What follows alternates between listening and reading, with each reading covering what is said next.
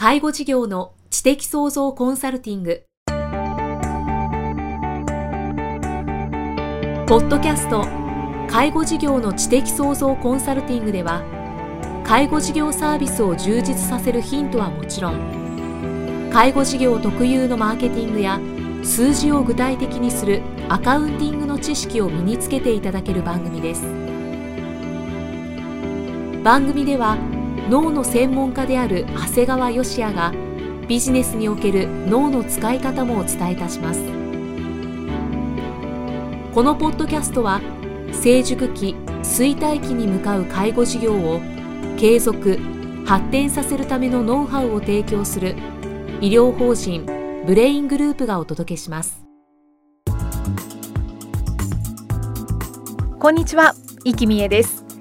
介護事業の知的創造コンサルティング今回は第121回目となります長谷川先生今回もよろしくお願いしますよろしくお願いします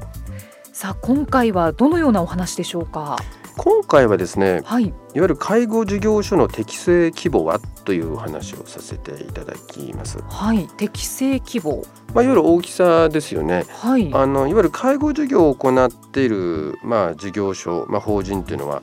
面白い話で、大きいところはもう株式に上場しているような大企業から、うんまあちっちゃいところはですね、本当家族だけでやっているようなところまですごい多彩なんですよね。本当ですよね。うんはい。でそれらの事業所がですね全て同じ介護保険という土俵で戦っている点はですねある意味不思議なんですよね。確かに、ううん、面白いですね、なんだか。じゃあまずそのものすごい大きいいはい。わゆる上場企業がね要するに上場しているような大企業が介護事業を行う場合の問題点っていうのは実はあってですねそれをちょっとご指摘したいと思うんですね。はい。普通ですねいわゆるビジネスいわゆるこうものを作るようなビジネスねいわゆる電化製品だとかいろんなものを作るようなっていうのはたくさん作れば作るほど単価って安くなるじゃうんうないですか。ん、はい。でやっぱりあとこう物を仕入れて売るようなビジネス例えばスーパーなんかでうんも、ああいうとこでもたくさん仕入れれば仕入れていけば仕入れるほど安くなるわけですよね。はい。だからそのいわゆる家電メーカーやスーパーなんかでも大きくなればなるほど基本的な利益率は高くなるんだよね。うんうんうん。じゃあ介護事業はどうなんだっていうとねはい。介護事業は大きくなっても必要な人員も定員も全部介護保険によって決められてるんだよね。ああ、決められている。だから例えばはい。大きくなったから人減らしてもいいよとかはい。例えば大きくなったからどこまでもこう効率的にたくさん人を見てもいいよってことはないんですね。だからあの例えばこうデイサービスで考えればねはい。1件やってる事業であろうが100件やってるところだろうがもうそれぞれ一件一件に必要な人員も定員も全部同じなんですよね。逆にこう大きくなるとこう今度100件を束ねる人間がまた必要になってくるわけですよね。ああ、そうですね。でその束ねる人間というのは全然現場には関係なく必要になりますからこれは間接人員というんですよね。はい。で間接人員っていうのは全く売上だとか利益の増加には貢献をしないんですよね。うんうんうん。だから結局利益率はどんどん悪くなっていっちゃうんですね。はい。でまたですねこういう100件ぐらいやるようになるとですね必ず売上や利益のいい営業所と悪い営業所が出てきてはい。変なし黒字施設がですね赤字施設を補填するようなようになっていわゆるこうある意味雑さ経営の雑さが出てきちゃうんですよね。だから結局上場企業の場合でも介護事業においてはですね大きくなればなるほど結局間接人員がたくさん必要になってくるんですよ。はいはい。いわゆる売上に直接関わらない間接人員が増えてきて、でやっぱり全体のこう経営にやっぱり雑さが出てくるもんですからはい。利益率は間違いなく悪くなるんですね。だから実際ですねどことは言わないんですが、はい。まあ、いわゆる上場しているような介護事業のね職員の給与ベースっていうのは間違いなく低いんです低いんですか？低いんです我々が見ててもあここには勝てるなとええ上場している会社の方が。だって考えてみてください上場してる会社の社長テレビに出てたりはい。してるけどじゃあその人の給料どっから出てんの？とか各東海地区のとか東京地区とかいろんな各地区の責任者もいるし、はいその地区からさらに下の地区がいるじゃあその人たちの給料どこから出てるの？と結局一定の定員で一定の人が働いてるところから出すしかないんですよ。うーん、そっか。それならあの小規模でやった方がいいの方がいいんじゃないかっていうのは結局ここの話になるわけですね。はい、だから僕が思うにはどうもやはり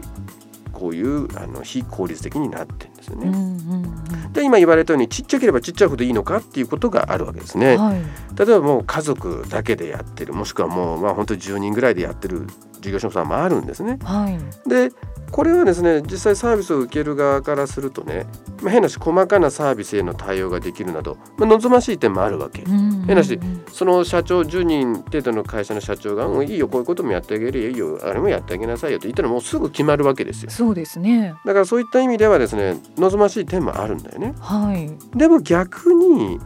組織力がないもんだから、うん、まあ、ちょっと、まあ、田舎と言っちゃいけないんだけど、はい、まあ、そんなにこう事業所もなくて選択ができないような地域も日本の中にいっぱいあるんですよ。はい、もうこの業者さんしかいないっていう、うんうん、そうなるとですねもう選択できないもんだからサービスが悪くても放置される傾向があるんですよね。あもう仕方がないと。仕方がないと、うんうんうん、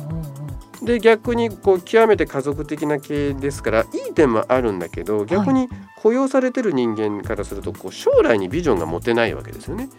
自分が将来もっと地位を上げるとか、あの立場を変えていこうとか成長していくってことがなかなか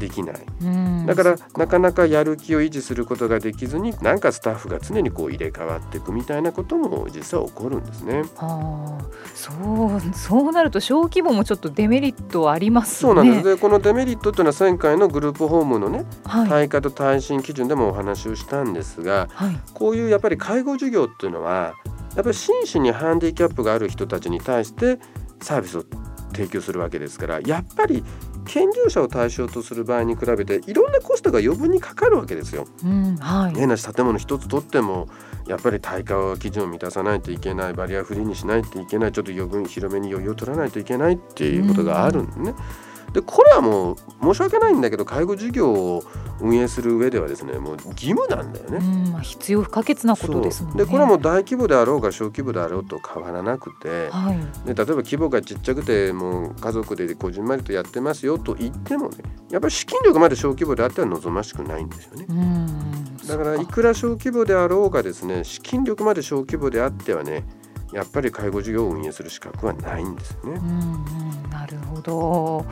じゃあ今日の主題であるどれぐらいの授業が一番適正なのかということですね。そうですねそこが気になりますね。で僕私が考えるにはですねだいたい売上規模が10億円ぐらいまでのものがいいんじゃないかなと思っています。10億円まで、はい、はい、あのまあ、いわゆる物を仕入れて売るような場合はですねあの売上だとか粗利っていうのは変わってくるんですが、はい、開示事業の場合はほとんど売上イコール粗利ですから、うん、粗利が10億と考えていただいても結構なんですけども、はい。まあ、大体これぐらいの規模ですと従業員もですね、まあ、非常勤を常勤換算して大体100人を少し超えた程度になっている規模が多いですね。なんて言うんでしょうか中規模みたいな感じでしょうか？そうですね。結構企業体としては大きくなってる100人いるわけですから、はい、まあ中小企業という言葉から若干ちょっと超えるか超えないかぐらいになってきますね。うんうん、でも売上規模が10億で、うん、10億まで、うん、でまあ100人を少し超えたぐらいの従業員っていうことなんですね。これはなぜなんでしょうこれはですね、はい、あのまあ分かる方は皆さん分かるんですねこの10億っていうのは。これ大体どんな人でも経営っていうのはですね、はい、10億に一つの壁があるんですね。はい、で10億を超えるまでは、まあ、それほどの組織化、まあ、をしてなくてもある程度達するんですけども逆に10億を超えるためにはかなりこう組織化していわゆる間接人員をフルに使うことで10億の壁を超えましょうっていうのが我々大体経営のやり方なんですね。はい、ですから、まあ、10億ですと、まあ、変な話ある程度、まあ、家内工業の延長線上でやることができるんですね。ですからただじゃあこの10億を超えた方がいいかっていうと超えるためには要するに間接人員をいっぱい増やさないと達成できませんから、はい、でそのこと自体は先ほどもお話ししたようにメリットをもたらさないんですよね。要するにあの利益率が悪くなりますから、はい、だからそこであえて10億までで止めるんですよね。でこの10億まででいわゆる限りなく10億に近いとこっていうのはある意味最も利益率が高くてで利益の絶対値が高いとこなんですよね。うんはい、で場合によってはねさらに大きくしたいよとチャンスだからやりたいよっていう場合は別にもう一個法人を別に立ててですね、うんうん、10億円企業をいくつか作るような方がですねあの効率は良くなる。まあ、その中で、まあ、どちらでも必要な管理部ぐらいは共有してもいいのかもしれないですよね。うんうん、はいでこれね100人を超えるような組織になった場合にやっぱりメリットもあるんですね。はいはい、いや先ほどの家族だけでやってるのに比べるとねこれはね人事異動ができるってこと人事異動ができるメリットっていうのは？これはですね実はうちのグループもちょうど今100人を超えたぐらいなんですが、はい、56年前から行ってるんですけどこれは効果大ですね。あの特にですねデイサービスなんかのはですね管理者レベルを含めて人事異動するんですね。あそうなんですね。でそうするとね部下もここ上司が人事異動するんだと思うとね、はい、多少折り合いが悪くてもね我慢してくれるんだよね。あ あと少しかもしれないっていう。うんうん、であの我々はよく管理者にね、はい、常にこう仕事をきちっと整理して引き継げるようにしときなさいよって言うんだけど、はい、実際人事異動がないとねきちっとやってるやってるって言っててもねなかなかやれてないもんなんですよ。でまあ聞くとね「いややれてますよ。きちっとこう仕組み化してきちっとこう仕事整理してますよ」とか言うんだけど、はい、じゃあ実際人事異動するから引き継ぐぞと。何月何日からこう別の人と変わるんだぞって言うとね結構できてないもんね 焦るわけですね。そう。皆さんもそうなんで自分の仕事を自分でやってるうちはある程度きちっとできてると思ってるんだけど、はい、じゃあこの仕事を第三者に引き継ごうと思ったら結構やれてないもんなんですあ見えてきますよね。見えてくるんですよ。引き継ごうとするとでそうするとまあ正直言うと口でどれだけ説明するより、はい、実際人事異動しちゃった方がいいよっていうことなんですよね。なるほど。効果的ですね。ですからうちのグループではですねまあ最初はデイサービスの人事異動から始まってですね最近ではこうクリニックとデイサービスの中の移動だとか、はい、デイサービスから訪問看護ステーションへの移動とかねいろんなバリエーションが増えてますね。すごいですね。これはね根底にあるのはですね自分の部署だけの都合を考えちゃういわゆるセクショナリズムというのがある程度の大きさになると出てくるんですけど、はい、そうではなくて常にこうグループ全体でものを考えるんだよっていうそういう企業風土を根付かせる効果がありますね。結構でも仕事内容とか変わってくるんじゃないですか？でもそういうもんじゃん仕事って。同じことばっかりやってる人ってそんなにないし、視点が変わるっていうのはとってもいいことなんですよね。うんまあ、僕ら認知症の専門医からするとですね、はい、そうやって常に刺激を変えていくことが認知症予防になって、うん、逆に言って一つの仕事から私は変われませんっていうのはもう認知症に向かってまっしぐらってことなんです、ね、なるほどなるほど。うん、はあ。はい。ですからまあいわゆるまとめると介護事業っていうのはねまあ上場するほど大きくしないで、はい、逆に人事異動ができる程度の大きさを目指す、うん、まあ、これが売上10億職員100名っていう部分ではないかなと思いますので、まあ、これを聞いておられる方で経営者の方おられるとね、はい、まあ家族経営をやってる方であればもうちょっと大きいのを目指されて。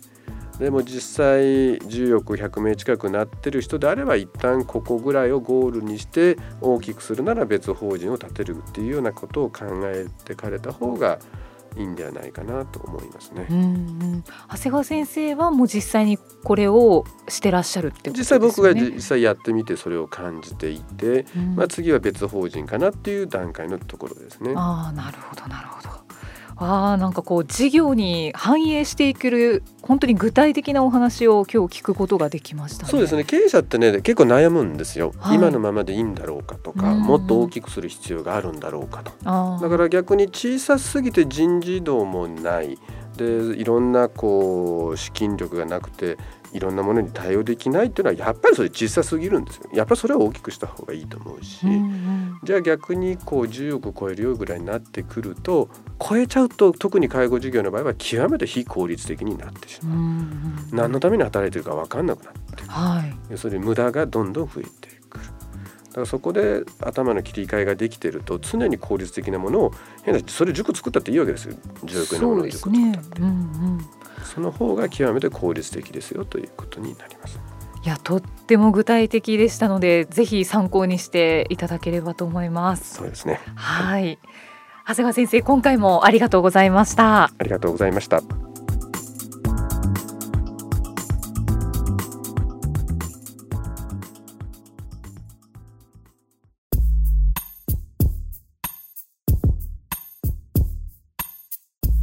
今日のポッドキャストはいかがでしたか？